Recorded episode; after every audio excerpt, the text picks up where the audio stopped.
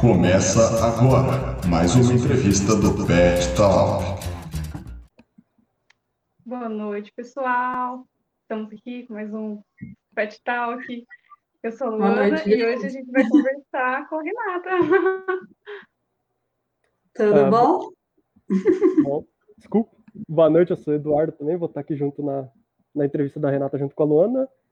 E é isso. Quer se apresentar um pouco mais, Renata? Ah, para mim é um prazer estar aqui falando com, com vocês, né? Ainda mais falando com alunos aí, né?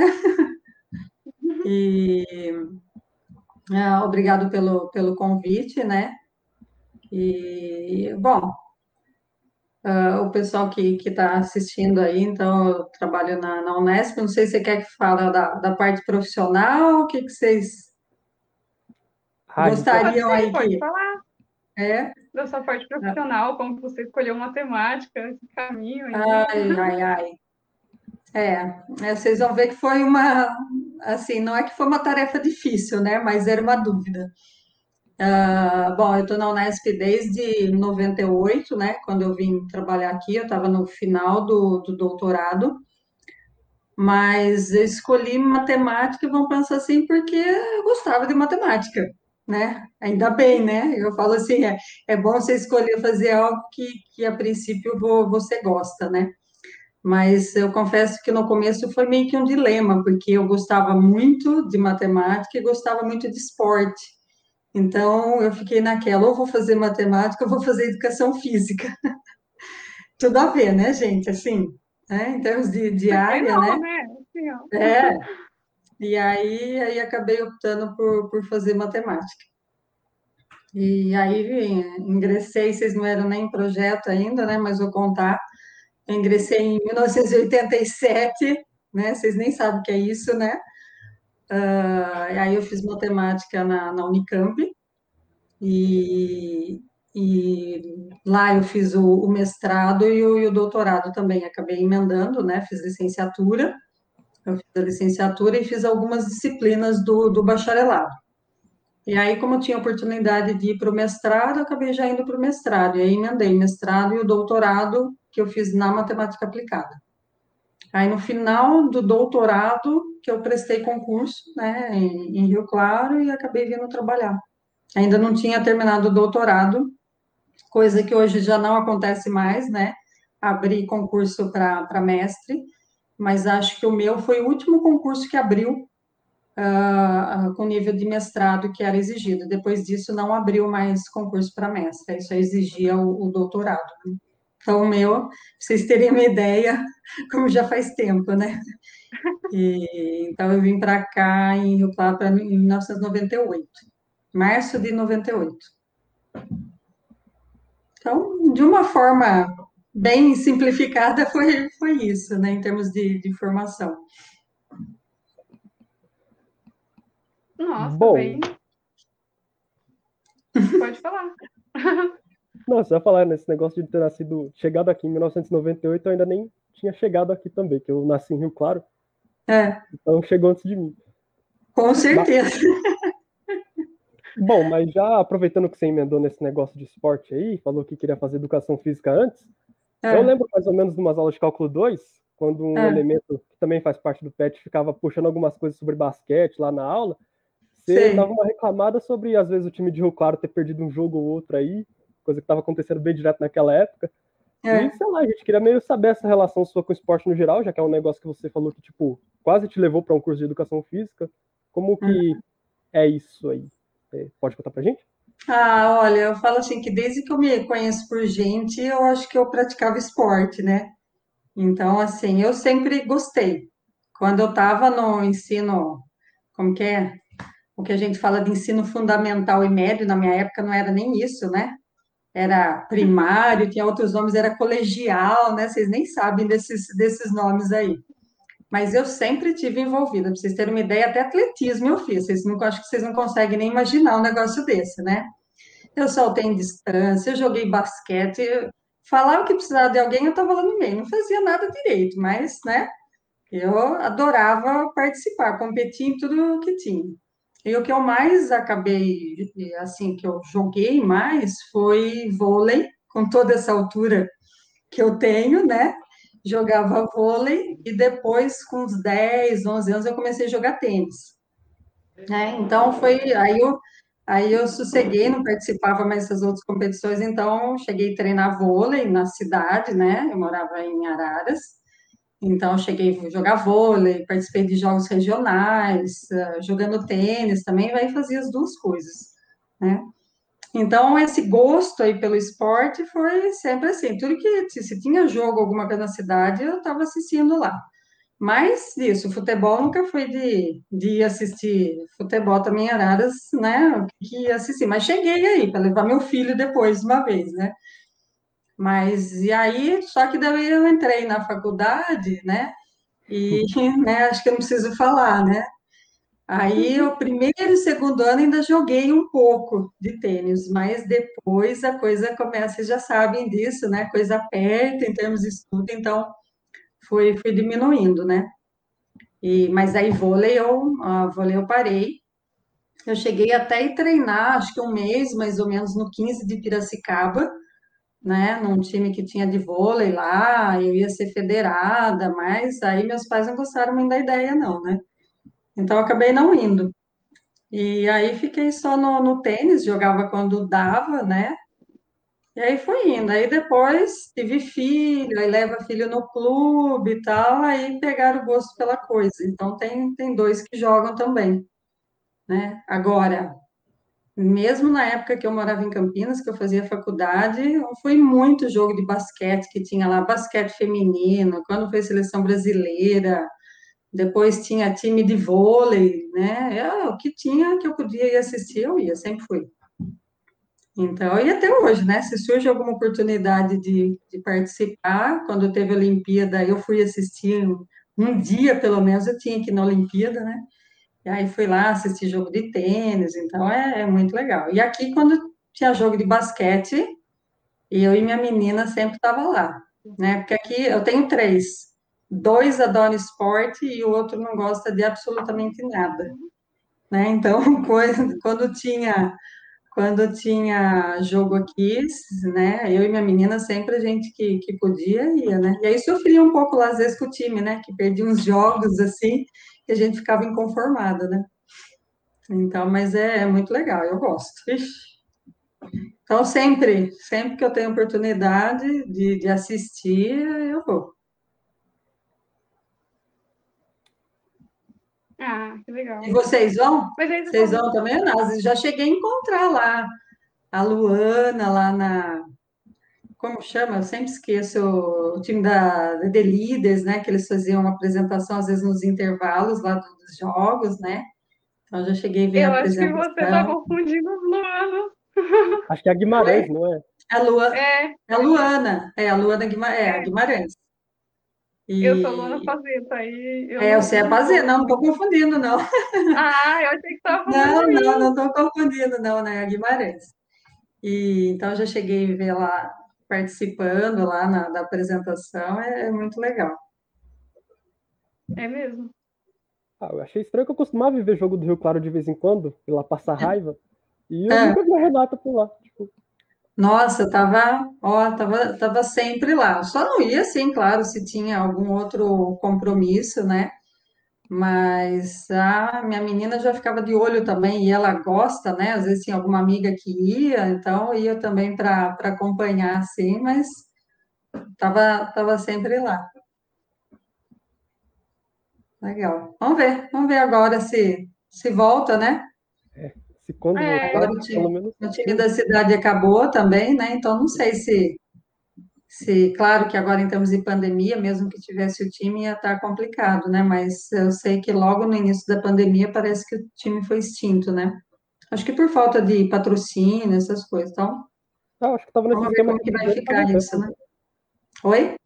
Acho que já estava nesse esquema de extinguir o time faz um tempo já. Teve uma época que eles ficaram meio desligados e depois voltaram. É, é, não, teve um tempo que o time terminou, depois voltou, né?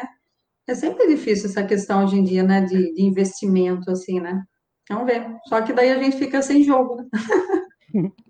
é. é. Ah, mas tem os da Unesp.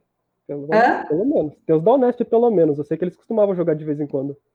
Ah, é? Eu cheguei, a, eu cheguei a treinar um pouco bem lá no comecinho, mas, tipo, acabou que não embalou muito. Aí hum. depois eu fui para atletismo também até, achei isso legal. Comecei a jogar ah, bola tá também, só que aí, por causa de pandemia, dificulta um pouco.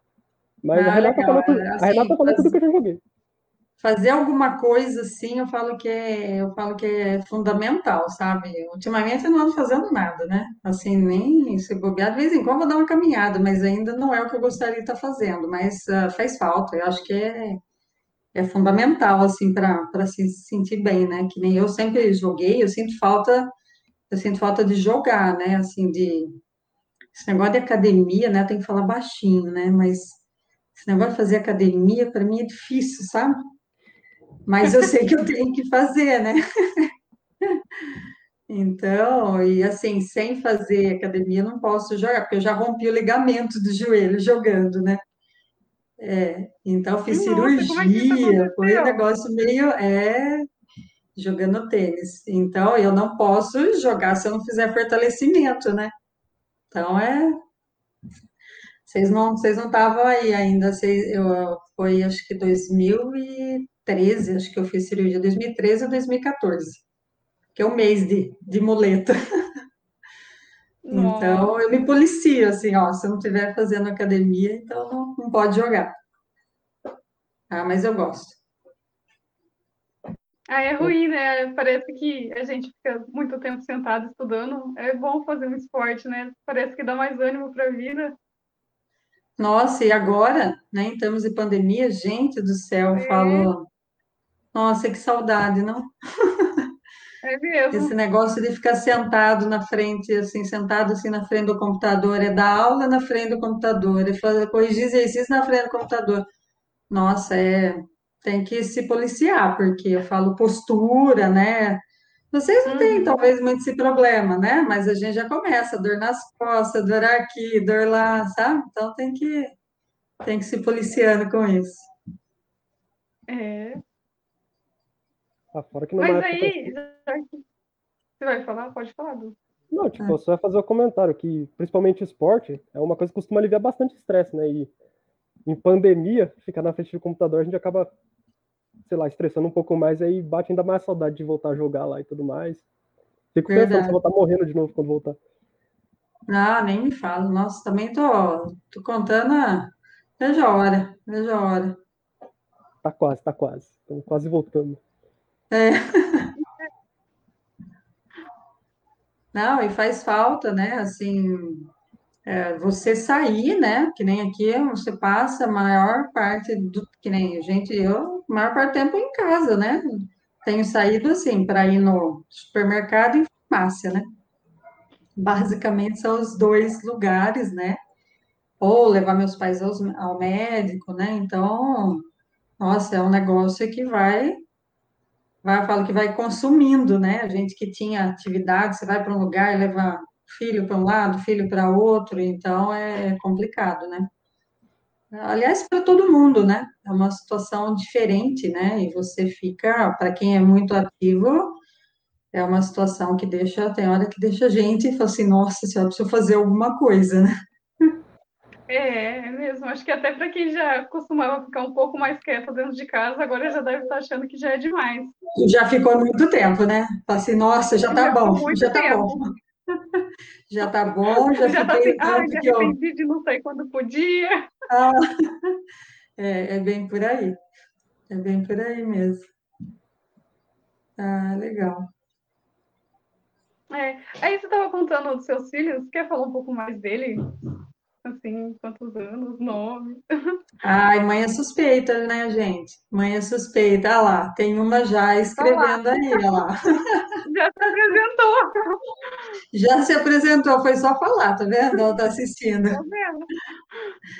Bom, eu tenho um que tem 18, que fez 18, que é o Guilherme, que é o mais velho. E depois, nossa senhora, tá aí, olha lá, ó. Beijo do seu melhor filho, tá vendo a competição, gente? Tá vendo?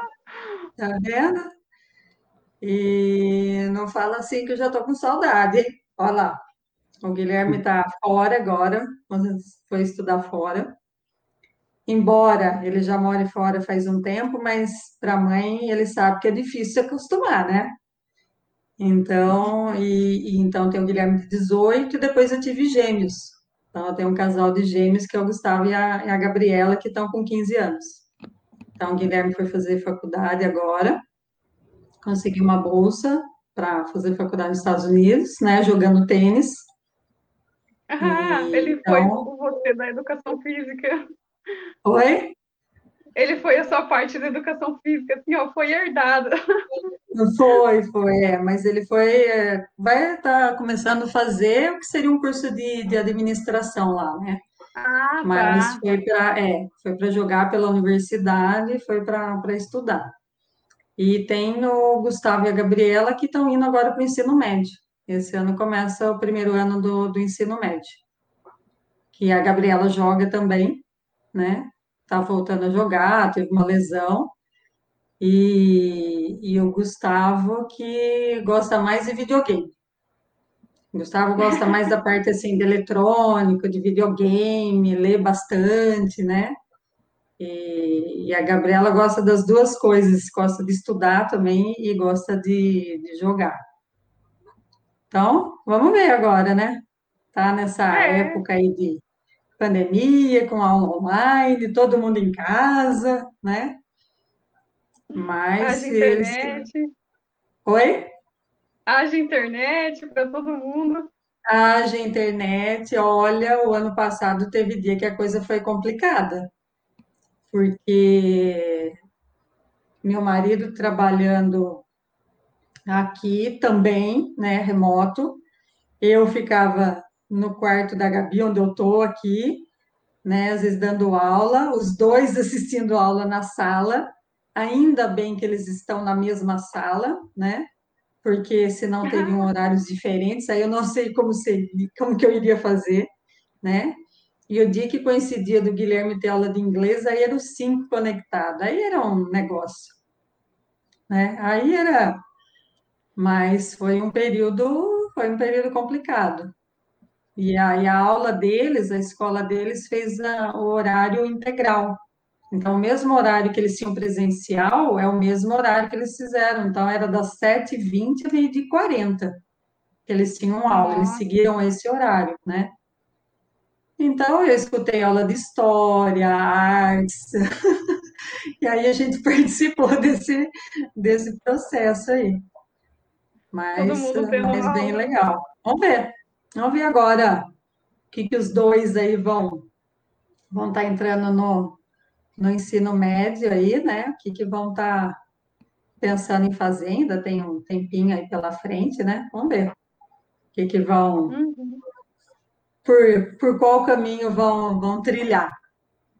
vou ah, falar é? que eles vão fazer matemática. Se eu falar que eles vão fazer matemática, eles vão aparecer aí no chat. Vocês vão ver só. eu estou vendo aqui quem ficou com o espírito matemático. Difícil. Difícil. O Guilherme fala, mãe, quando ele escutava a aula, ele fala assim, mãe, isso é coisa de doido, mãe, não é possível. Embora ele tivesse facilidade com matemática, né? Mas, assim, do espírito matemático de alguém que vá fazer matemática, eu vou falar para vocês, eu acho que não, viu? Não sei, não. Pelo que eles falam aqui, acho que ninguém vai, não. Embora tenham facilidade, eles vão super bem. Então, eles participam, né? Já participaram de OBMEP, participaram, assim, de Olimpíada Paulista de Matemática, né? Então, eles participam, assim, de algumas Olimpíadas. Mas aquela coisa, assim, por enquanto que vê e fala que gostaria de fazer matemática, não escutei isso ainda não, viu? Já escutei coisa assim, que ele, ah, que nem a Gabriela, acho que não vai para a área, assim, uh, na parte de saúde, assim, talvez, sabe? De ah, médica, odonto, essas coisas de fazer, né? Então, acho que, que não vai para isso, não. Mas ainda ainda estão pensando, né? Mas de espírito matemático, não sei se, se ficou alguma coisa, não, viu? Eles têm facilidade. Ah, só deixar aqui o relato que eu também vivia falando que eu não ia fazer matemática. Então, se eu fosse filho ah, da é? Renata, aí eu tomava cuidado falava tá que ia para engenharia e tudo mais, e aí é. no final acabei escolhendo. Bom saber disso, olha, estão escutando isso, Eduardo. Ixi! Então, E hoje vejo esse negócio de engenheiro aí considerando π igual a 3, assim. Tô brincando, gente, pelo amor de Deus. Ah. Mas, sinceramente, acho que eu escolhi certo.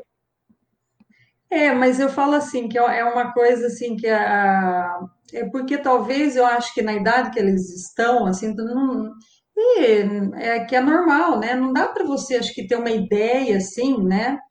Do que é um curso e nem a gente tinha. Eu também, quando eu ingressei para fazer matemática, jamais a gente tinha ideia de como é o curso, né? Se você, acho que perguntar e 99% vai, ah, eu entrei porque eu gostava de matemática, matemática lá que eu fazia no ensino médio, o que é razoável, né?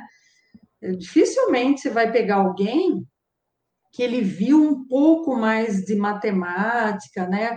Ou de repente estudou um pouco mais a fundo um determinado assunto, né? Então, dificilmente ele tem uma concepção diferente, né?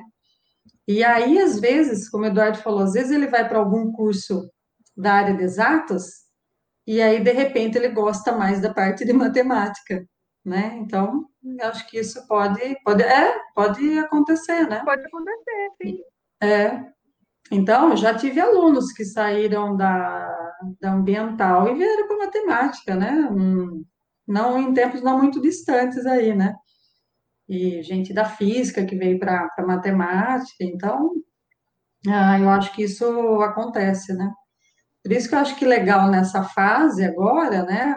Que nem hoje em dia, uh, você pega as escolas assim de ensino médio, tem muito mais coisas, obviamente. Na minha época era como que é salve-se quem puder, né? Eu lembro que eu fui uma vez na Unicamp, lá numa feira de profissões, que a gente ia para a Unicamp ficava perdido lá, né? Porque era tão grande aquilo que você conseguia ver algumas coisas, porque a gente ficava perdido.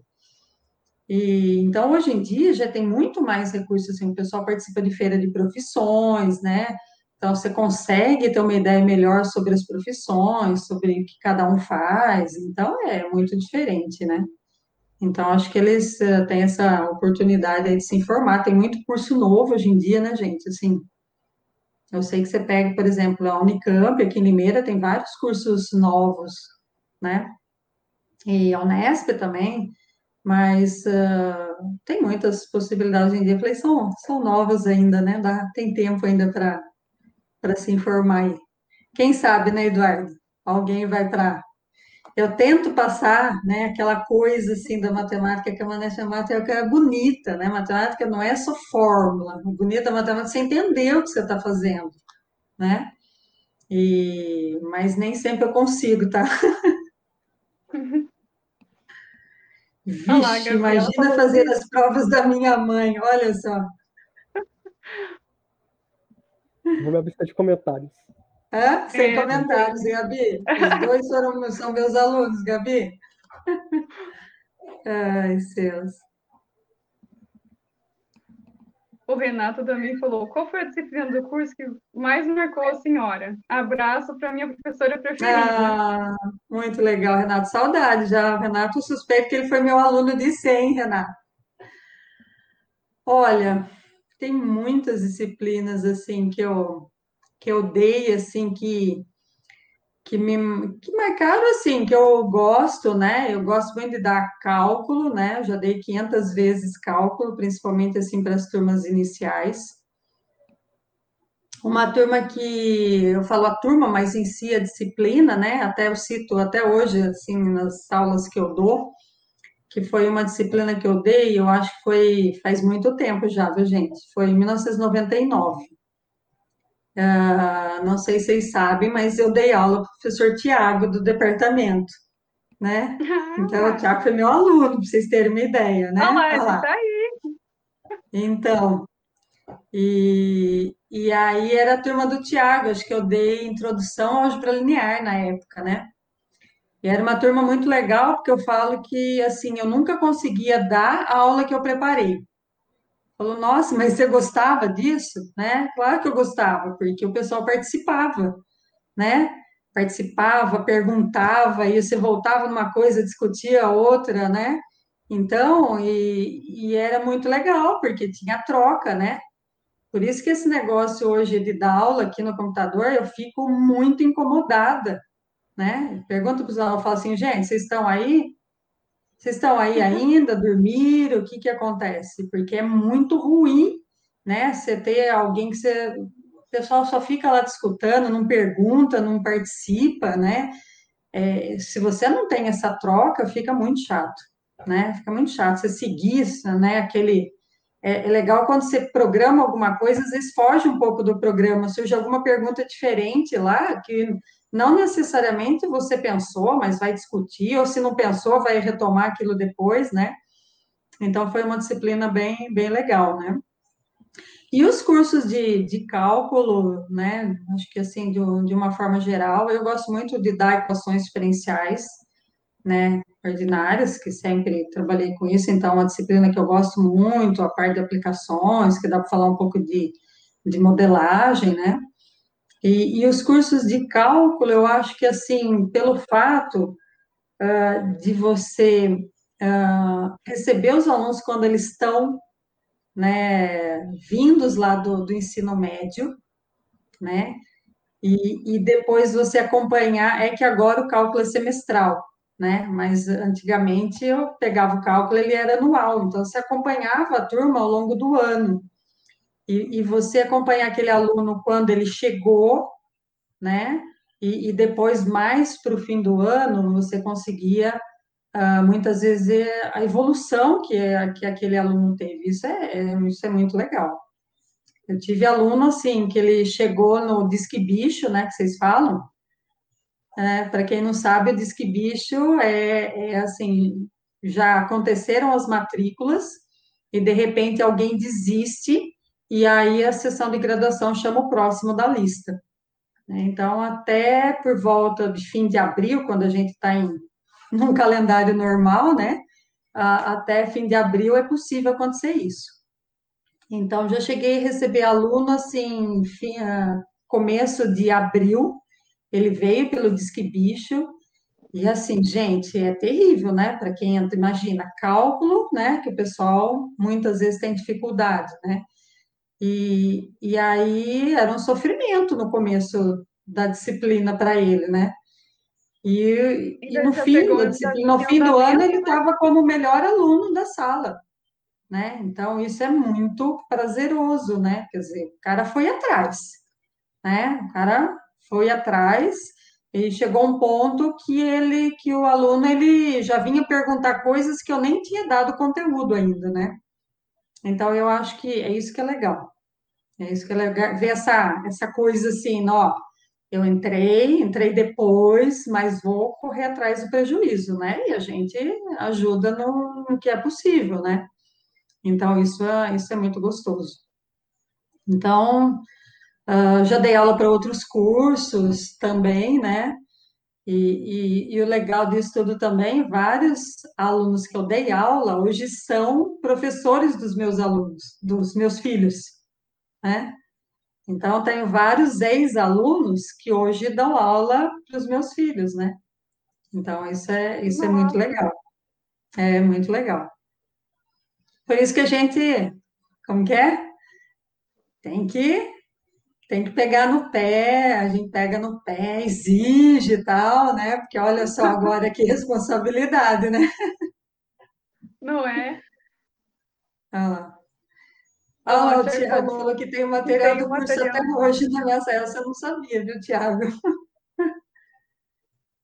Mas foi, foi muito legal. Não é porque o Tiago está aí, não, mas a, a, a turma do Tiago foi uma turma muito muito legal, um pessoal que, que participava, né, de, de muitas, assim, muitas atividades, acho que muita gente depois uh, foi para pós-graduação, tem, tem alunos que sempre voltam aí para o departamento, né, quando pode, vem na semana de estudo, aparece, então isso é, isso é, é bem legal. E aí, às vezes, a gente tem notícia, né, de... Uh, de não conseguir com cálculo e ciência matemática, ele que a gente vê se ama matemática. Eu também concordo um pouquinho, viu? E, então, assim, a gente tem notícia desses alunos, já casaram, tem filho, né? Então, isso é, isso é muito legal. Eu acho que o cálculo, assim, em si, né? Como que nem na matemática tem os quatro cálculos,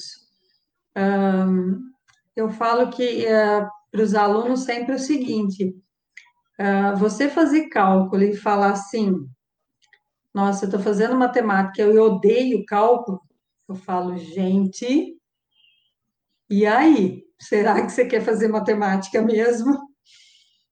Eu acho que é mais ou menos por aí.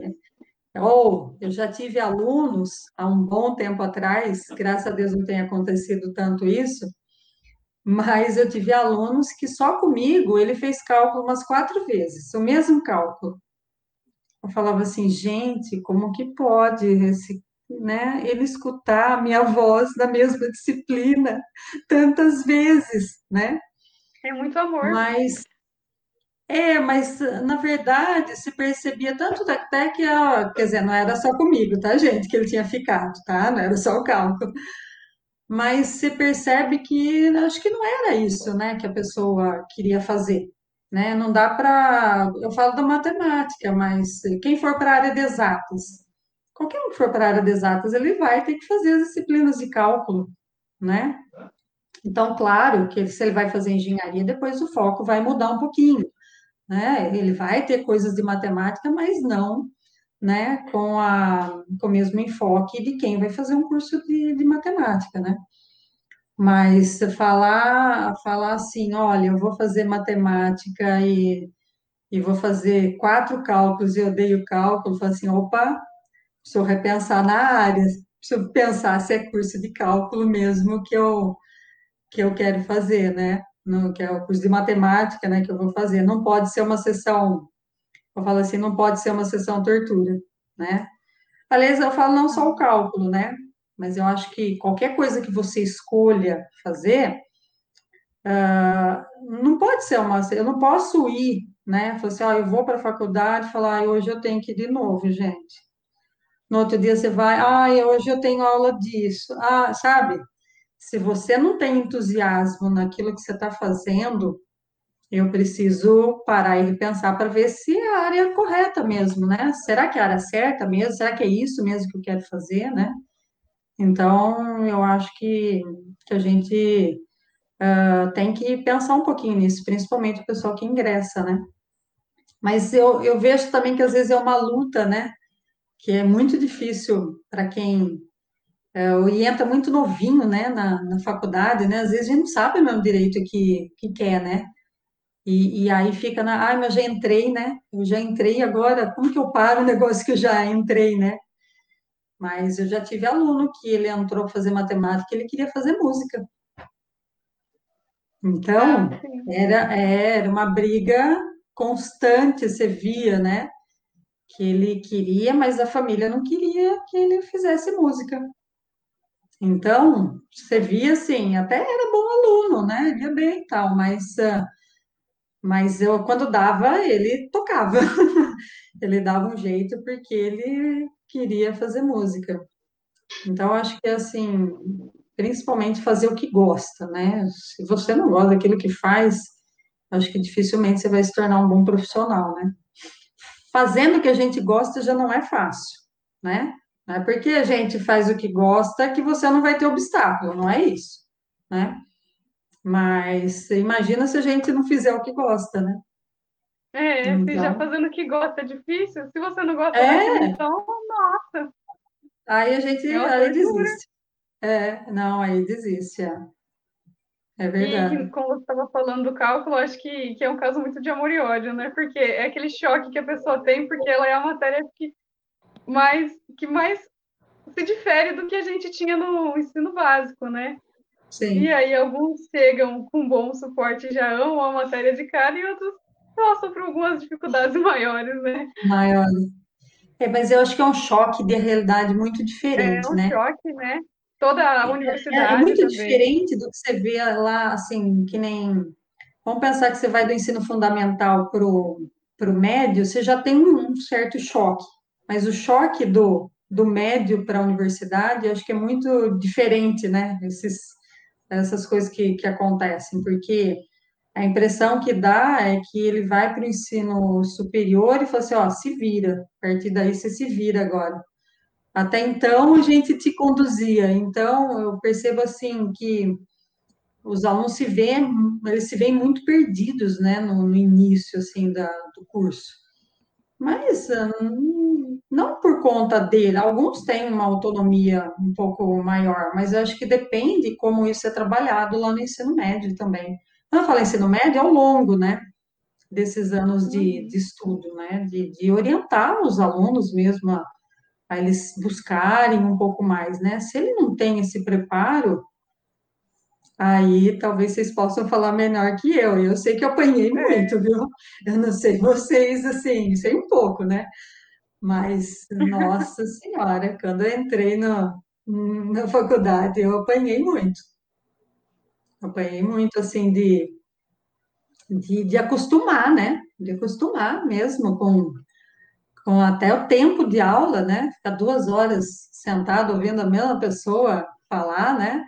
Acho que até isso era diferente. Sem contar o ritmo de estudo, então nem se fala, né? É, Nossa, aí sim. foi um, um choque. Um choque mesmo. Você faltava numa aula, parecia que você tinha perdido um mundo de coisas, né? Porque Nossa, bastante gente. coisa corria numa única aula, assim.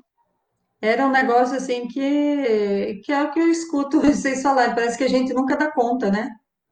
A gente nunca é. corria, corria, estava fazendo as coisas, parece que está sempre correndo atrás do, do prejuízo, né?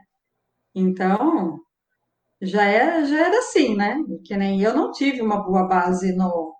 Eu tive uma boa base de algumas coisas. Por exemplo, tive uma boa base em matemática? Até tive, mas do que eu estudei. Então, eu não aprendi muita coisa no ensino médio, né? Eu fiz escola pública, também, e infelizmente, eu não cheguei a ver todo o conteúdo, tudo que precisava ver. E assim, tive sempre bons professores de matemática, mas não cheguei a ver todo o conteúdo. Então, tinha coisa que a hora que você vai que você vai precisar dele, você tem que se virar. Tem que se virar. É. E aí o ritmo é outro, né? É, uhum. Então, o meu curso de cálculo foi surreal. Foi surreal. De 35 passaram 5. Nossa. Eu falo que eu passei pelo vão da porta. Olha. Mas eu certamente aprendi muito mais no curso de cálculo de, do que outras disciplinas que eu passei com nota muito melhor. Né? Mas a gente não tinha maturidade para entender o que o professor falava. E ele não tinha noção do que era um aluno do primeiro ano. Entendeu? Ah. Então, por isso que eu tenho um carinho especial, assim, sabe, quando dou aula para o primeiro ano, que eu vivenciei isso na, na prática, entendeu? O que é, assim, o que é um aluno perdido do primeiro ano, né? E o que era falar assim, ah, isso aí é trivial, né? olhava assim e falava, cara, mas o que, que, é do leitor. O que, que é trivial? O que esse cara tá falando? O que, que é trivial, gente, né? Vamos ver o que, que é isso, né? Então foi, foi assim um negócio sofrido, sabe? E aí eu tive um ano de cálculo com esse professor. Não foi só o cálculo 1, mas o cálculo 2. Ah. Gente, olha, eu posso dizer que eu estudei, viu? Era, Nossa, era um negócio assim. Mesmo. Não, mas, mas valeu a pena. Mas você você só consegue, né, perceber algumas coisas muito tempo depois, né? E vai amadurecendo com o tempo. O Jefferson está falando Jefferson... alguma coisa. Boa noite. Você pode, pretende utilizar a pandemia no modelagem de matemática para mostrar como ela faz parte da nossa vida, ainda mais nesse momento que o pessoal tem receio de estudar matemática. É, eu acho que assim, a, a, eu acho que a modelagem, né, matemática, é, tem um aluno que tá, que é o, o Gilberto, que está mexendo com, com modelinho, né, tentando fazer um pouco de modelagem, mas usando um pouco de conjuntos fuzzy, né, numa modelagem, propondo um modelo, né, que a gente chama modelo baseado em, em regras fuzzy, para tentar estudar um pouco a, a os números aí da, da pandemia, né? Em particular com, com dados aqui de, de Rio Claro, né? Mas uh, eu acho que, que é, isso é fundamental, né? Uh, uh, os alunos terem ideia de onde que a matemática aparece, né? Que a gente tem uma ferramenta que dá para a gente estudar muita coisa. E às vezes com uma matemática até mais simples, né? Uh, quando a gente fala isso, a gente é suspeito, né? Mas fala em matemática para qualquer pessoa, já acha que tem que ser sempre uma coisa assim, muito sofisticada, né? Então, e não, às vezes com uma matemática mais simples dá para a gente entender muita coisa do que do que acontece, né?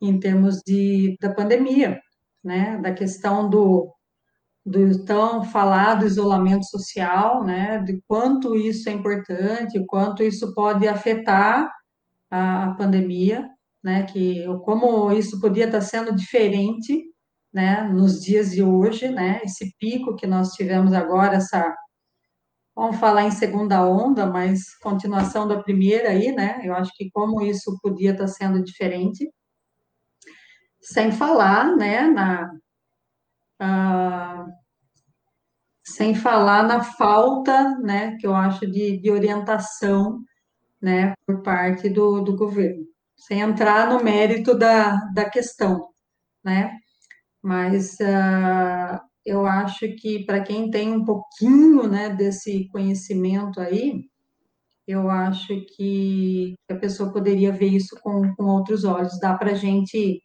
tentar convencer né, a, a, a população de, do como isso é, importante, né? Que as coisas que se falam, ah, a gente escuta muito isso hoje na mídia, ah, os modelos matemáticos, oh, tal modelo previu isso, previu aquilo, né? Pessoal escuta, ah, né? Falou em matemática, já não quer nem ouvir o que está falando, né? Mas uh, existe muita gente trabalhando com isso, pessoas, né, com grande experiência nisso, não só na parte de, de, modelagem, como na parte de vacinação, né? E que certamente pode dar grandes contribuições para fazer previsões, para que a gente não tivesse, talvez se essas pessoas estivessem sendo ouvidas, talvez a gente não tivesse na situação que nós estamos hoje, né? Eu acho que se os cientistas estivessem sendo uh, escutados de fato, né? eu acho que a gente poderia estar numa situação muito melhor do que a gente está vivendo hoje. Com certeza. Então, eu sou suspeita, né? Assim, sempre que eu dou as disciplinas que eu posso falar um pouco de, de modelagem, né? Ou como a gente pode usar modelagem, né? De fenômenos biológicos ou qualquer outro fenômeno, né? Onde aparece na química, na física, né? Eu sempre procuro fazer isso porque acho que é importante, né? E, e de repente abre leques né, para o né, aluno, de repente. Então, a gente tem vários alunos que foram para física, né? Que foram para estatística, foram fazer mestrado, doutorado em biometria. Então, tem, tem, tem vários exemplos aí, né? De, de alunos que, que trilharam esse, esse caminho aí. Então, a modelagem hoje é muito ampla, né? Falar em modelagem matemática, ela vai por, por várias áreas, né? E, e, assim, usando ferramentas matemáticas diversas, né? Então, é, é, isso que é legal. É isso que a gente, às vezes, tenta trazer na, na semana de estudos, né? Profissionais de várias áreas, justamente para o pessoal uh, perceber, né? Onde que, que, que você pode atuar, né? Isso é, isso é bem legal. Mas acho que a matemática agora na pandemia acabou ganhando um pouco de, de destaque, né? Acho que a gente nunca escutou falar tanto em modelagem matemática como agora, né? Principalmente é, desses curvas e picos, né? O, o, o pico, curva de né? tendência, se está é. se estabilizando, uh, média móvel, né? Ó, vamos achatar o pico, né? Uh, ó, ou vamos prolongar, né? Então, vamos, acho que foi a época que a gente mais escutou falar um pouquinho assim de, de matemática. Mas aí o que eu ia dizer é, como você trabalha com modelagem, você tem quase um pé, um pouquinho de cada área, não tem? Porque se você vai trabalhar com modelo que é de epidemiologia, por exemplo, você vai estudar um pouco de biologia, não é? É, eu falo assim, você sempre tem que estudar um pouco uh, da área, né? Assim, dificilmente quando você vai pegar um problema assim aplicado, né? Que você vai tentar resolver algum problema, eu acho que é, é sempre bom você ter esse contato com um especialista na área, né? Isso é fundamental. Porque você vai uh, propor algum modelo, fazer hipóteses, né? Então, é bom você sempre ter alguém da área para ver se, ó, isso aqui que eu estou pensando é razoável, né? Ou você vai modelar uma determinada, ou descrever uma determinada população, é, é, é fundamental você saber ciclos de reprodução, né? Ou como isso acontece, que fatores que influenciam. Então, nada como um especialista da, da área para te auxiliar nisso, né? E, então, isso ocorre, isso ocorre bastante ah, em termos de, de, modelagem matemática, né? Quer dizer, sempre, ah, tem vários exemplos que, que dá para citar, né? Modelagem de uh, câncer de próstata, né? Modelagem de HIV, uh, então, é, é, fundamental você saber o processo, como que isso acontece, né? porque senão seus modelos acabam ficando muito distantes do que acontece de fato, né? Principalmente em termos de transmissão, né? Que nem agora do uh, da questão da transmissão, né? Da, do vírus, né? Do, da Covid-19 é fundamental você, embora a gente não conheça tudo ainda, né? Tem muita coisa ainda sendo descoberta, sendo estudada mas pelo menos as, o, o, principal para você poder fazer alguma previsão, né? A questão do período de incubação, do período de transmissão, isso é fundamental para você uh, fazer previsões. Então, sempre é, é importante você ter algum especialista. Então, a gente acaba estudando, vamos pensar assim, alguma coisa por conta, e depois, né, uh, para entender os modelos clássicos que tem aí na literatura, né? Mas se você vai estudar algum problema aí em particular, aí você tem que você tem que ter essa interface com, com o pessoal da área, né? Com certeza. E que acontece muito isso, né? Eu assisti algumas palestras, né? Agora envolvendo modelos aí para da Covid-19, e, e, assim, eu vi palestrantes que eles tinham reuniões assim constantes com o pessoal do Butantan, né, com os epidemiologistas, né, com a parte do governo, né, uh, mas isso não significa que eles eram ouvidos, entendeu? Então, tem muita gente trabalhando que tem modelos com previsões e cabe a eles alertar, né? Fazer o alerta, olha, se não fizer tal coisa, daqui tanto tempo está acontecendo isso. Mas nem sempre as autoridades levam isso em consideração, né? Que é, que é uma pena. Mas uh, tem, tem essa troca, sim. E é muito gostoso, né? Se aprende coisas de outras áreas, assim, né? Que nem, é, coisa que a gente nunca nem imaginou, né? É, então você acaba, você acaba vendo alguns uh, modelos, né, assim, que, assim, gente, né, uh, como que tem gente que trabalha com isso, né? Então, eu cito sempre o professor Von Zuben, né, que é da, ali da, do departamento, acho que é zoologia, se eu não estiver enganada, ali da Unesp de, de Rio Claro, né? tá aqui, né? Estou em Rio Claro. E, e, ele trabalha, não sei se atualmente ele está trabalhando, mas ele trabalhava com moscas varejeiras. Olha só, gente. Com modelagem, né, ah, relativa. Então, tinha todo um laboratório, né, que trabalha com a parte prática mesmo, de fazer medidas, né, sobre como elas se desenvolvem, como que elas crescem, como que a parte de reprodução, ele tinha dados sobre isso, por quê? Porque essas moscas aparecem muito, né, em cadáveres em decomposição. As larvas dessas moscas aparecem, então esse estudo é muito utilizado em entomologia forense, né, de reconhecimento de cadáver, saber quanto tempo aquele cadáver está lá em decomposição. Então, assim, eu jamais imaginava, né, quando eu tomei conhecimento disso, que alguém estudava, né, aquelas mosquinhas que a gente detesta, né, quando aparecem as falas verdinhas, né, mas é. que tem gente que é de fundamental importância, né? Então, você acaba conhecendo coisas que fogem um pouquinho da sua área lá, né? Só, só a parte matemática. Isso é bem legal, conhecer um pouquinho a, a biologia, né? Da, do, do, fenômeno. Isso é muito jóia.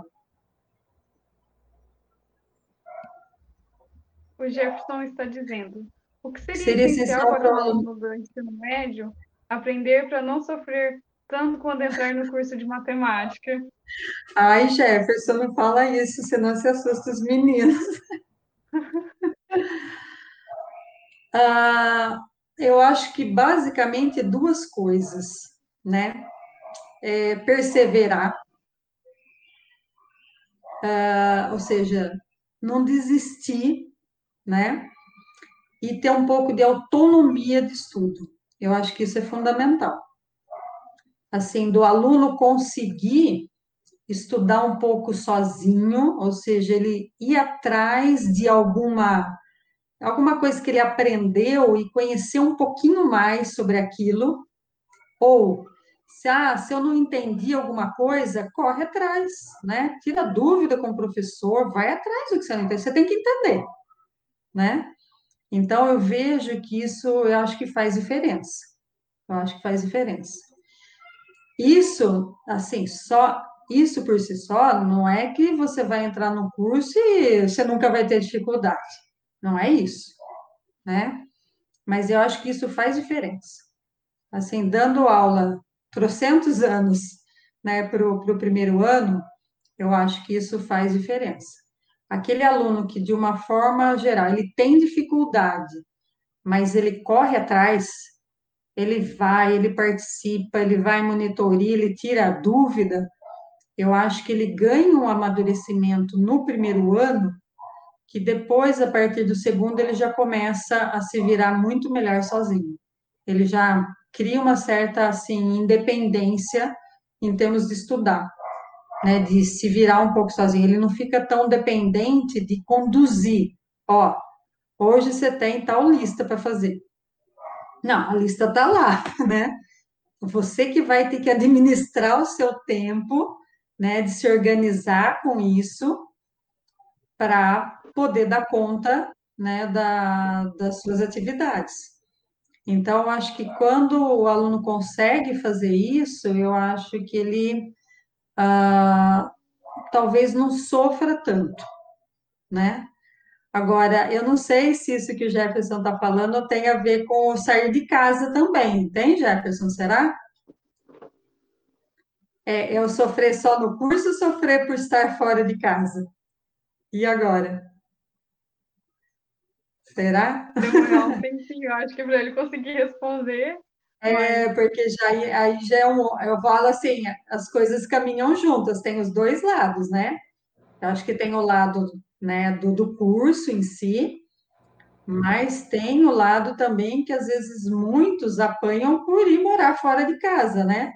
Eles não estavam acostumados, não estava acostumado a não saiu de casa muito novo, né? Ou só sai a hora que vai para a universidade e de repente ele tem que cozinhar.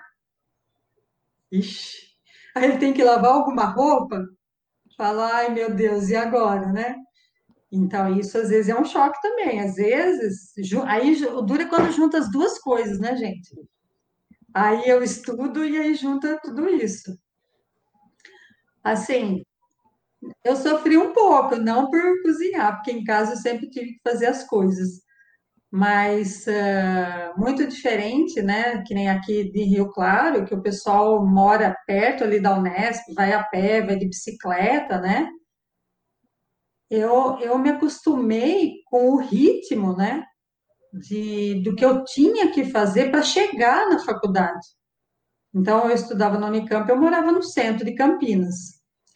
Eu demorava uma hora para ir e uma hora para voltar.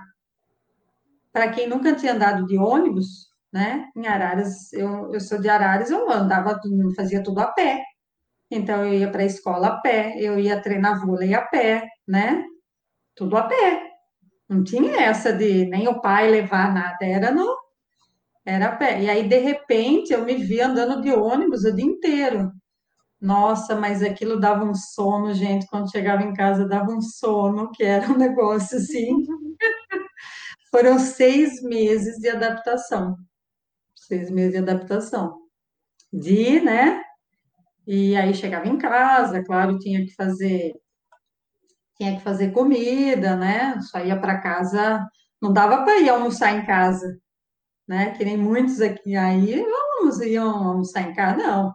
Você ia de manhã, tinha aula, uh, a hora que vocês estão levantando, né? Em tempo real aqui, eu já tinha que estar quase lá, né? Eu tinha que estar no ponto às sete da manhã. Se eu não tivesse às sete da manhã, você não entrava no ônibus. Isso para espremido no ônibus, né? Então, é imagina, até você passar por esse processo de adaptação aí foi, foi complicado. Mas depois a gente vai. O Jeff está pensando em como preparar os alunos dele para mandar para cá. o que o respondeu que disso. Então, olha, se eu tivesse que dar esse esse conselho, viu, Jefferson, é, é assim, uh, procurar dar, assim, os alunos precisam, eu acho, assim, aprender a resolver mais problemas. Não é tarefa fácil. Eu sei porque eu tento fazer isso aqui em casa, entendeu? Você precisa, de uma certa forma, resolver problema. Me deparei com algum problema, eu preciso resolver. Se desesperar, vai adiantar, né? Que eu me deparei com algum problema, o que, que eu faço? Eu choro. Tá bom, você pode chorar, mas não vai resolver o seu problema, né? Então, eu acho que essa coisa é algo que a gente não aprende de uma hora para outra, né? É vivenciando isso mesmo, né? Coisa que nem sempre os alunos, a maior parte dos alunos não estão preparados. Então, acho que isso é, é fundamental. É, ó, se vira, corre atrás disso, corre atrás daquilo. E essa autonomia de, de buscar. Não posso ficar dependendo só do que o professor me passa, né? Então, eu acho que o professor no ensino médio tem que começar a ter um pouquinho esse papel de orientar, Ó, estou claro, né? Que eu vou largar tudo para o aluno estudar sozinho, obviamente, não é isso, né? Eu acho que o, professor lá é, é, obviamente fundamental nisso, mas de dar um, né, um pouco de, ó, pesquise um pouco mais sobre isso, né? Então, orientar o aluno a forma como, eu, como ele deveria estudar. Tanto que tem muitos alunos do primeiro ano que vêm conversar com a gente para isso, professora como que eu estou estudando? Será que está certo o jeito que eu estou estudando? Mas por quê? Porque não tem hábito de estudo, né? Não tem aquele hábito diário. Você pode fazer uma pesquisa com o pessoal do primeiro ano. Quem tem hábito de estudo? Vocês vão ver quantos vão responder. Ah, e aqueles que têm, quanto tempo vocês estudavam por dia? Uma meia hora por dia. Entendeu? E aí, de repente, quando você entra na faculdade, você tem que estudar a tarde inteira. Nossa Senhora, até pegar esse ritmo aí, a coisa. Então, acho que a coisa tem que ser gradual, né?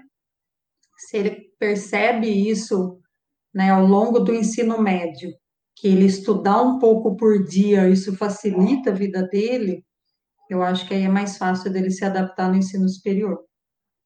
Certamente. Então, é, é essa sugestão que eu daria para o Jefferson. O Arthur perguntou, é, professora, eu gostaria de saber como você escolheu sua linha de pesquisa. Assistindo palestras. Hum, na verdade, foi isso, assim, conhecendo um pouco, acho que mais sobre isso, né?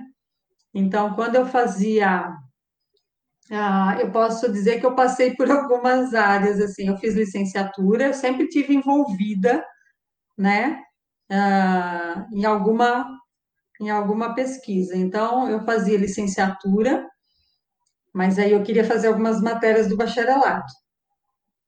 Aí eu fazia uma. Então, por exemplo, eu fiz geometria diferencial, né? Aí depois eu lembro que tinha uma disciplina na minha época lá que era eletiva que falava, né? Que se fala optativa. Eu falei assim, ah, eu queria fazer isso aí, que era uma da aplicada. Aí eu fui fazer, que é programação linear, que é uma disciplina muito legal. Eu gostaria muito que tivesse no curso de matemática. Uh, a gente já tentou colocar, mas não, não deu certo. Então, hoje ela é uma optativa lá para o bacharelado, que é uma, tem, tem essa disciplina do TEMAC. E que eu acho muito, muito interessante, do ponto de vista assim de aplicação, ela é muito interessante e usa muito álgebra linear, né? Que o pessoal fala, nossa, né? Muito legal. Quem tiver oportunidade de estudar programação linear, né? Eu acho que é uma disciplina muito legal. Então, aí eu fiz essa disciplina, depois eu comecei a participar de um projeto que era voltado para a licenciatura, que tinha um projeto lá no IMEC que chamava Clubinho de Matemática. Na época, a professora Rosana, que hoje é lá do departamento, a Rosana estava lá, então eu conheço a Rosana de, de muito tempo, e eu participava desse projeto aí que começou lá, onde a gente ministrava, fazia algumas atividades com filhos dos professores lá do instituto, né? Então tinha parte de jogos, tinha uma parte computacional, né? Então eu me envolvi nisso daí. Em paralelo, aí eu tinha conseguido uma bolsa FAPESP para estudar um tópico lá da área de análise, que chamava teoria de aproximação. Então, aí eu participava desse clubinho, e aí fui desenvolver esse projeto na, na área de análise. E foi assim que eu fui levando a graduação. E nesse meio tempo, comecei a ver algumas palestras que tinha lá no IMEC do grupo de biomatemática, né? Que era um grupo voltado para o estudo de fenômenos biológicos, né? Usando a matemática, que era um grupo da matemática aplicada. E aí eu fui, né, tendo contato, né, assistindo algumas palestras, e, e aí acho que foi no final da minha graduação que eu até perguntei para o pro professor Rodney, né, o Passanese, que depois foi meu orientador, se ele tinha algum livro para indicar, para eu ler, para saber um pouco mais, e aí que ele me indicou um livro, que é, a gente fala assim, o livro da Leia, é um livro que chama Matemática, Models in Biology.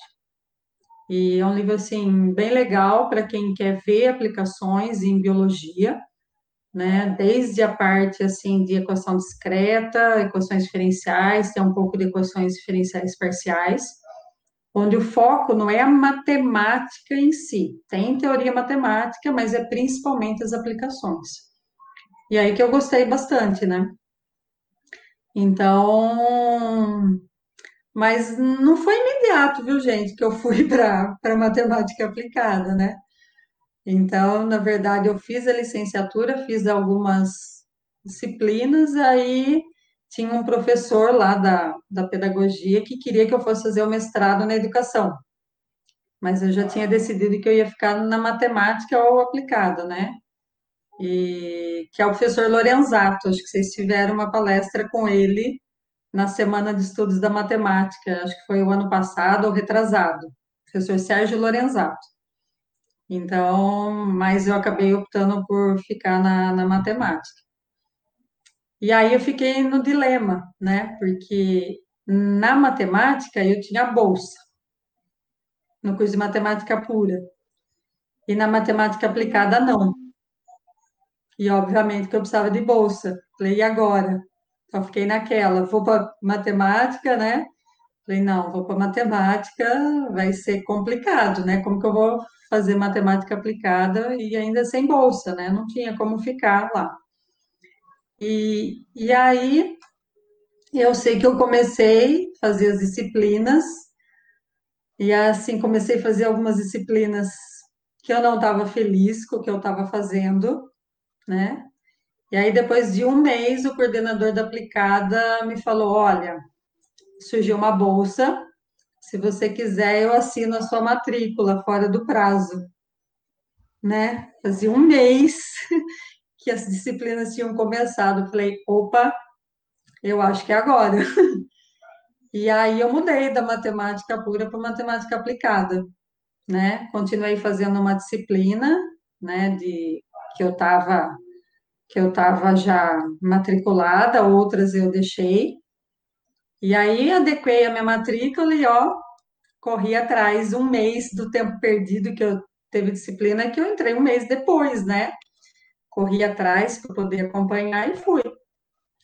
Mas a minha dissertação foi praticamente em matemática pura, né? Então, o que eu ia estudar mesmo assim, né?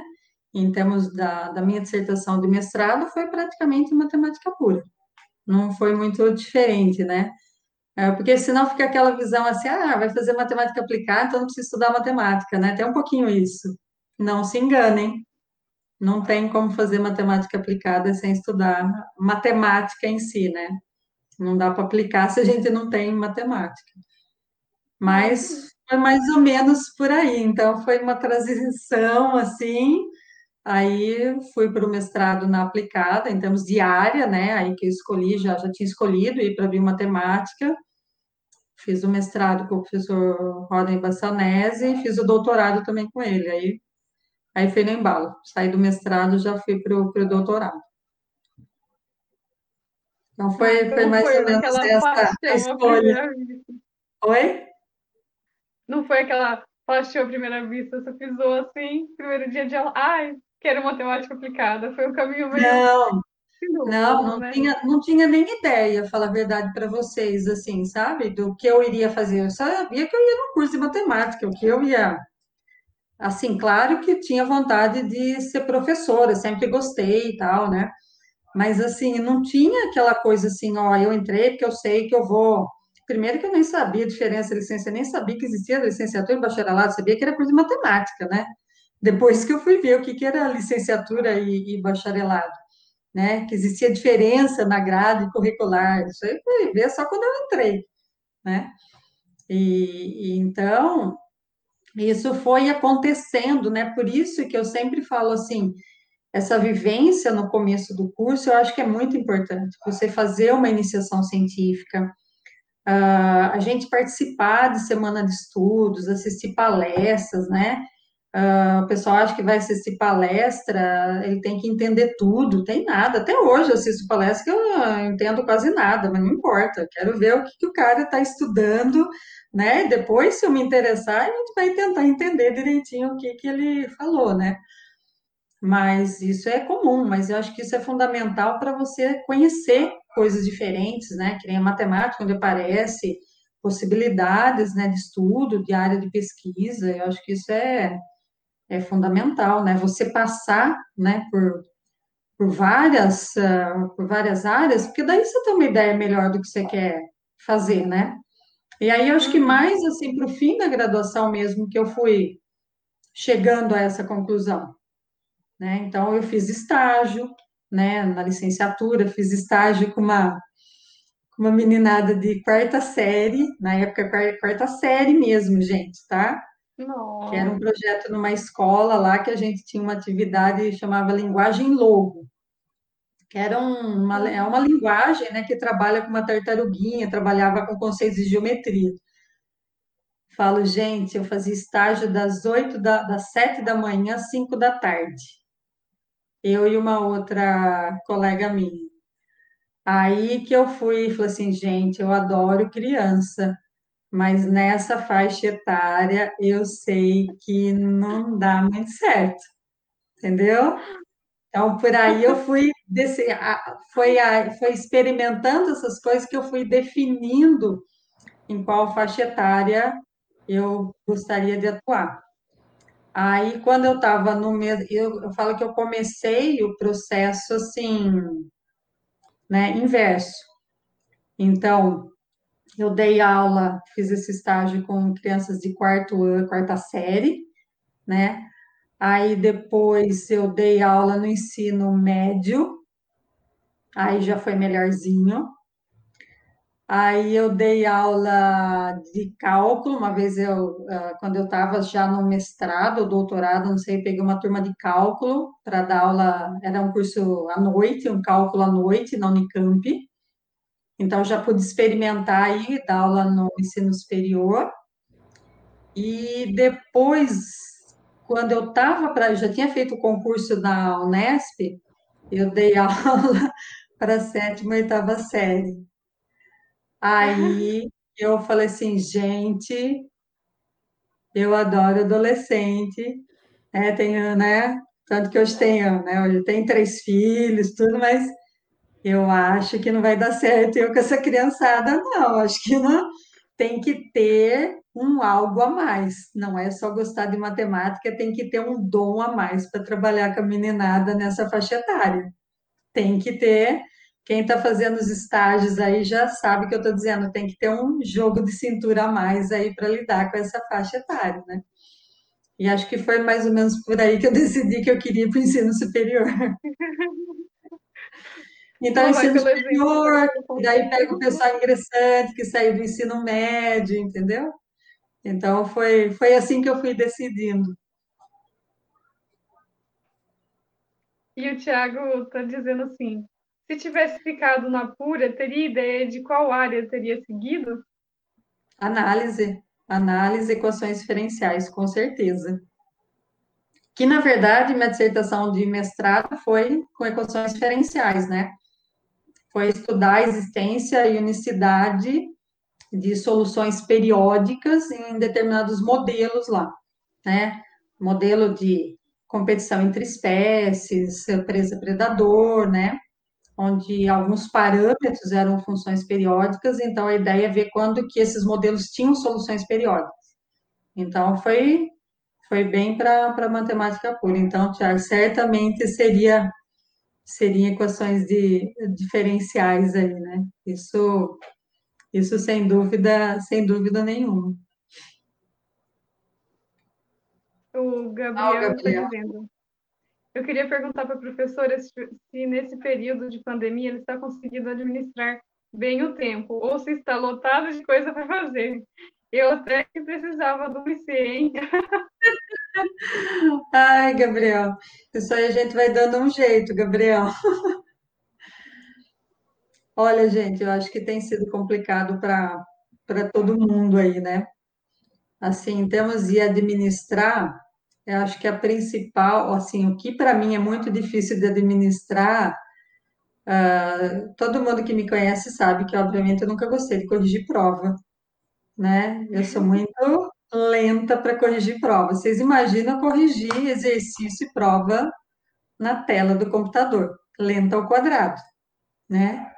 Então, assim, isso, do, assim, para mim, em termos de trabalho, isso aumentou muito, acho que essa é a principal. E aí, né, a hora que você junta tudo isso com o estar em casa, né, então eu falo assim, a gente vai fazendo as coisas como pode.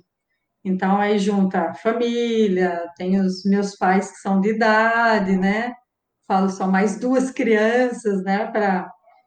Então, você vai, vai fazendo vai fazendo. Então, acho que esse ano aí foi um ano assim de da gente tentar aprender um pouquinho, pouquinho, viu, gente? Não acho que eu não aprendi tudo. Acho que a gente nunca aprende tudo, né?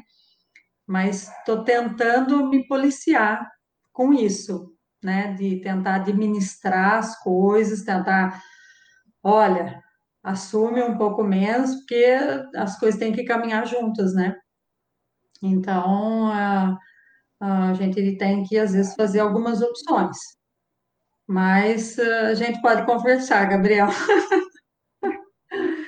Não estou não tô pegando tantos alunos, não, justamente para dar conta, né? Porque daí tem o pessoal de C, tem pessoal de, de orientação de, de, mestrado, né? Estou com três alunos de, de mestrado.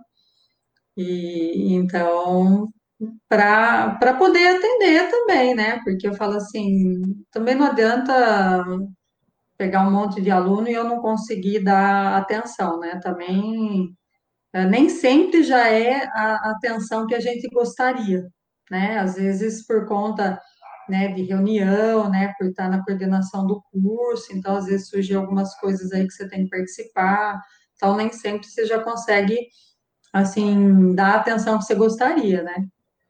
Mas uh, a gente pode conversar, Gabriel.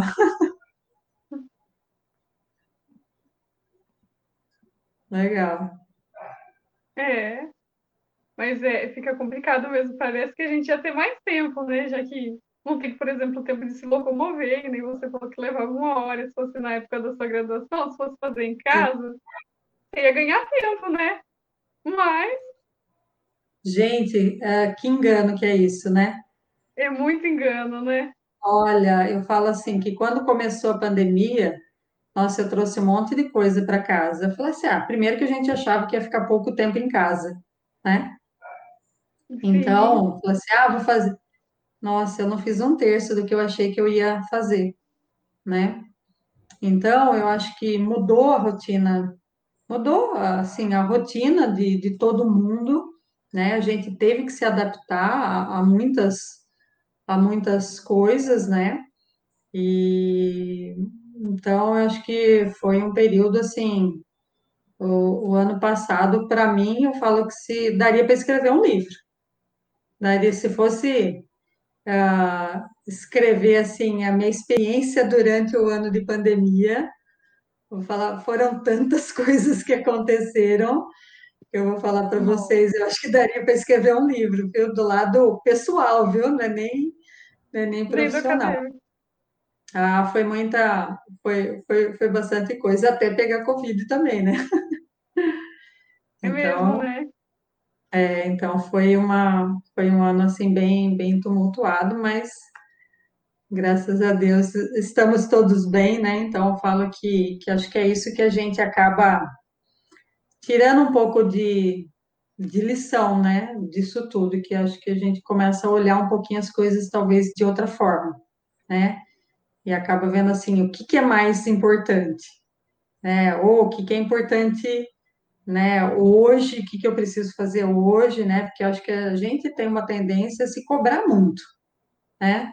Já tem uma cobrança natural das coisas e acho que às vezes a gente se cobra bastante, né? Às vezes até mais do que deve. Então a gente é uma coisa assim para para se administrar, né? E tento passar isso às vezes para os alunos, né? Que eu acho que, que mexeu com muita gente.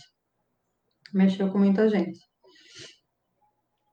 O Tiago disse: o fato de estarmos em casa o tempo todo com o computador ligado nos deixa mais presos ao trabalho. Nossa atividade física era dar aula na frente da lousa, agora nem isso. Olha, eu acho que é verdade, viu, Tiago? Eu já, agora eu tento me policiar um pouquinho com isso, sabe, gente? Mas chegou um momento assim que teve dias e a hora que você ia ver, uh, você faz um, um pouco, aí precisei parar, resolver alguma coisa. Ah, não, vou lá terminar aquilo que eu estava fazendo. Na hora que você ia ver, era 10 horas da noite, você estava na frente do computador, né? Então, é, é como o Tiago falou, pelo menos a gente conseguia se deslocar né? né? Eu, eu, pelo menos eu ia do, lá para o bloco, eu tinha que andar um pouquinho, né? A gente estava naquela dinâmica agora, a gente se vê muito parado, né? Então é, eu acho que isso é, eu acho que isso é muito ruim. Eu fiquei um bom, agora de vez em quando eu tenho tentado, né? Mas não é sempre que eu vou, não, fazer alguma caminhada, né? Fugir um pouco, né, da, assim, que aqui onde eu moro parece que a turma vai caminhar na praia, sabe? É, dependendo do horário que você vai, parece que a turma está caminhando na praia, tanta gente que tem. Então eu sempre Não. vou por outro caminho para fugir dessa aglomeração, né? Então, uhum. mas eu, eu acho que é uma coisa que, que faz falta e a gente tem que se policiar, né? Porque, nossa, precisa dar uma, precisa dar uma arejada, né? Ou sai andar é, com a cachorro um pouquinho, dar uma volta. Oi, Luana, não, não peguei. Ver um pouco do sol, né? A gente fica parecendo vampiro dentro de casa. É, como que é? Se bobear vai ficando transparente, né? Não Fica, toma sol. É? Mas você sabe que no, no começo, agora eu parei um pouco, mas no começo eu fazia isso, dava uma parada durante, né? O que eu estava fazendo, sentava lá, botava uma cadeira no sol e ficava lá. Falei, gente, vamos fazer a vitamina D um pouquinho. Ai, que aula sintetizar. É verdade. Ai, céus. O Gabriel está dizendo. Como você se sente quando vê seus ex-alunos fazendo mestrado em outros lugares ou quando estão dando aula na própria Unesp? Ah, gente, eu sou muito mãezona, né? Nossa, é um orgulho, é um orgulho danado, vixe, nem me fale. Ou quando recebo algum e-mail de algum aluno, passado muito tempo, contando onde ele está, pedindo conselho, né? Nossa, Nossa. professora, fiquei muito tempo sem estudar, estou querendo fazer tal coisa, o que que você acha? O que que você pode me indicar? Nossa, isso é, isso é muito legal. Ou a gente cutuca, fulano, você fez o mestrado, ó, trata de fazer o doutorado, vai fazer isso, vai fazer aquilo, né? E, nossa, isso é, isso é muito, isso é muito jóia, né? Agora, como que é? É, que nem vendo os meus alunos, que nem o Tiago, colega de trabalho, a gente vê por que que aparece os branquinhos, né, gente? Os branquinhos a gente disfarça, né? Mas tem ação do tempo aí, né? Fala assim, olha, quando ex-aluno seu já virou colega de trabalho, significa, ó, o tempo passou, tá? O tempo passou. E aí você vê que nem uh, tem, tem outros ex-alunos meus que nem o. Acho que vocês tiveram aula com o professor Mariano da física, ele foi aluno meu também. Logo que eu entrei na Unesp, eu dei aula no curso de física, ele foi aluno meu. Eu acho que o professor Alexandre Mesquita, também da física, foi aluno meu. Então, assim, é muito legal, né? E a gente fala, opa, ó, os anos estão passando, hein? Sem contar vários alunos que a gente tem que, assim, que foram para outras universidades, né? Hoje são docentes em outras universidades, né? Então, tem aluno na UFSCar, tem aluno na Federais, aluno na Federal de Uberlândia. Então, isso, vixe, é um, é um prazer enorme, com certeza. Outro dia mesmo eu recebi um e-mail divulgando um programa de pós-graduação. Eu falei assim, nossa, mas eu estou conhecendo esse nome, né?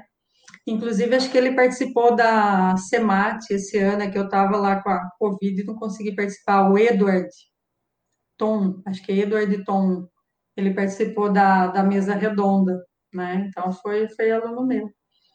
Ah, muito legal.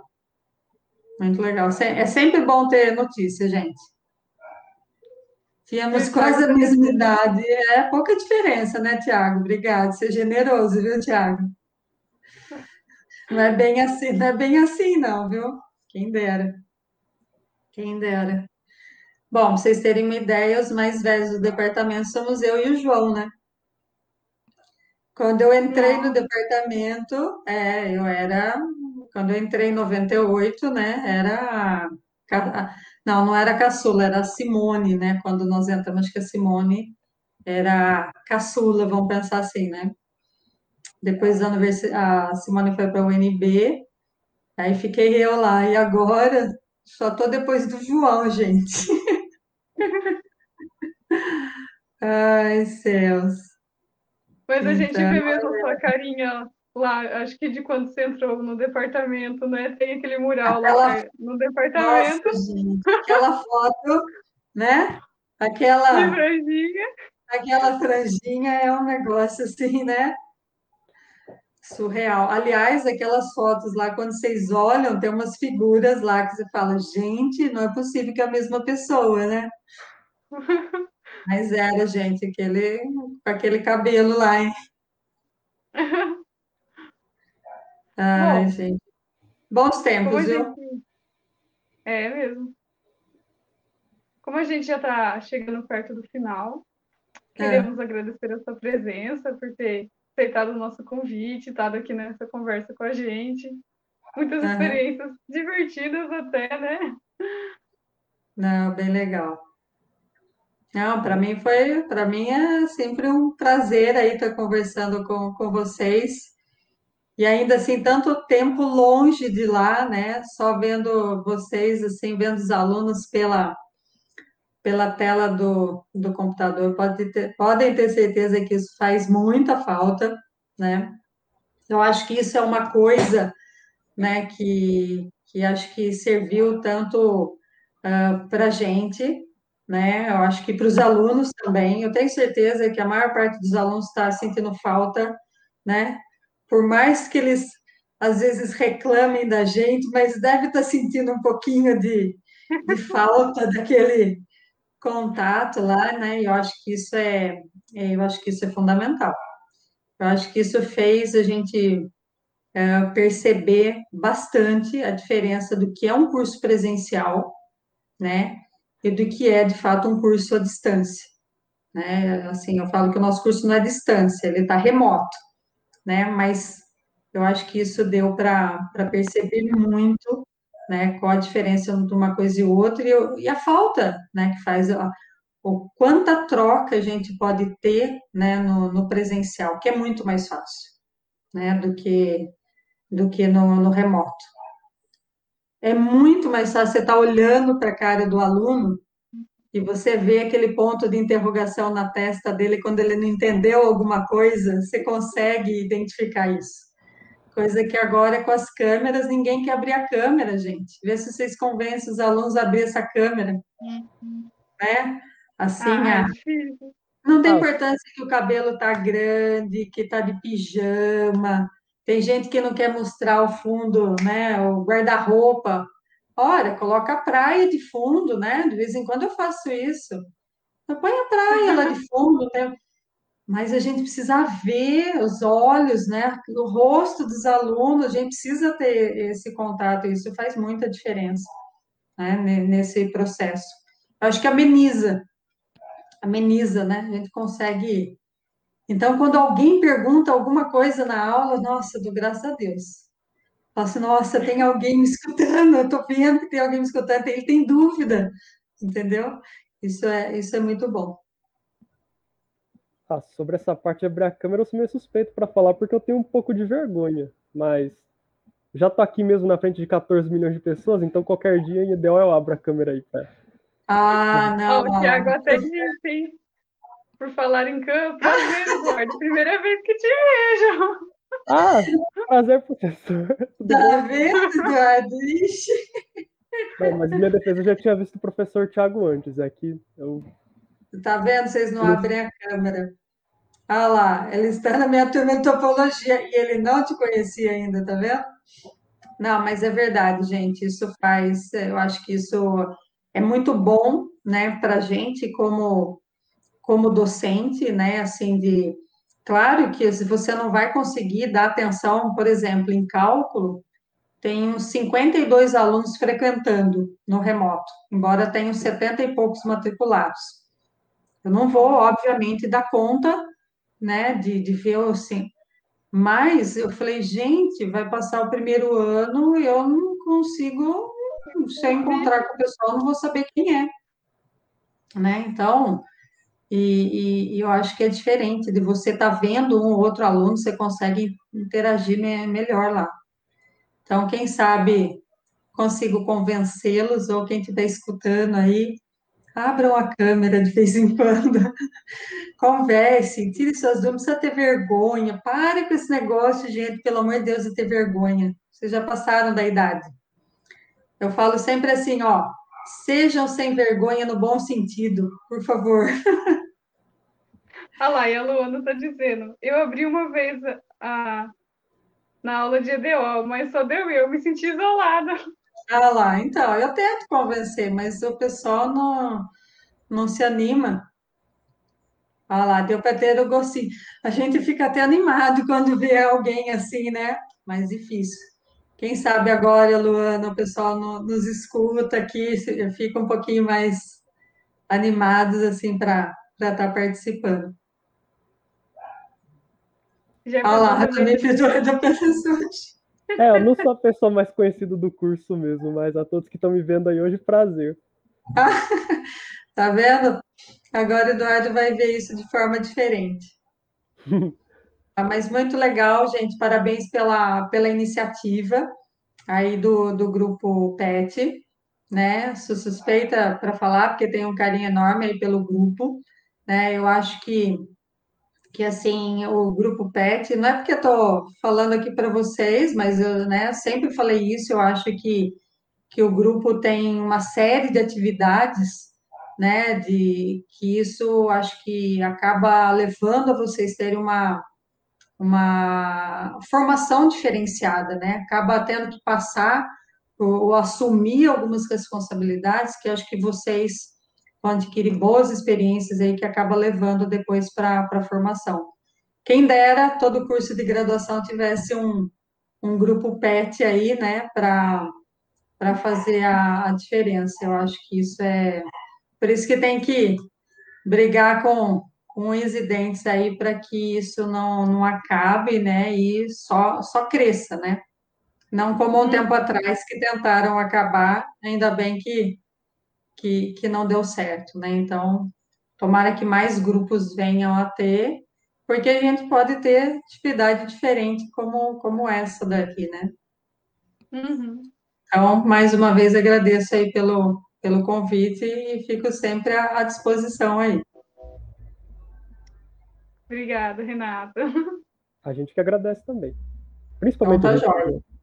E se ficou alguma pergunta aí que o pessoal mandou, pode me mandar depois que a gente conversa.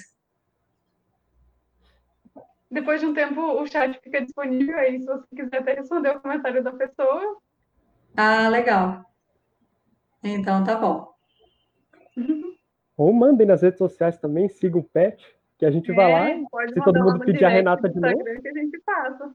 É, se todo mundo pedir a Renata de novo, quem somos nós para questionar a vontade do público? Então... Nossa Senhora, podemos conversar mais. pensar em alguma, pensar em alguma história interessante aí. Nossa Senhora, tem, tem, tem muita gente. Nesses anos aí, né? Ainda bem que minha filha não falou mais nada das provas aí, não, viu, gente? Mas eu tinha muita mania de escrever nas provas quando eu corrigia. Agora eu parei um pouquinho. De vez em quando eu escrevo alguma coisa quando eu estou corrigindo, mas já teve muito aluno falando disso. Ai, céus. Muito legal. Então, até a próxima, pessoal que ficou assistindo a gente. E obrigada. Então tá jóia. Boa noite, gente. Obrigada. Tchau, tchau. Boa noite. Você ouviu Pet Talk.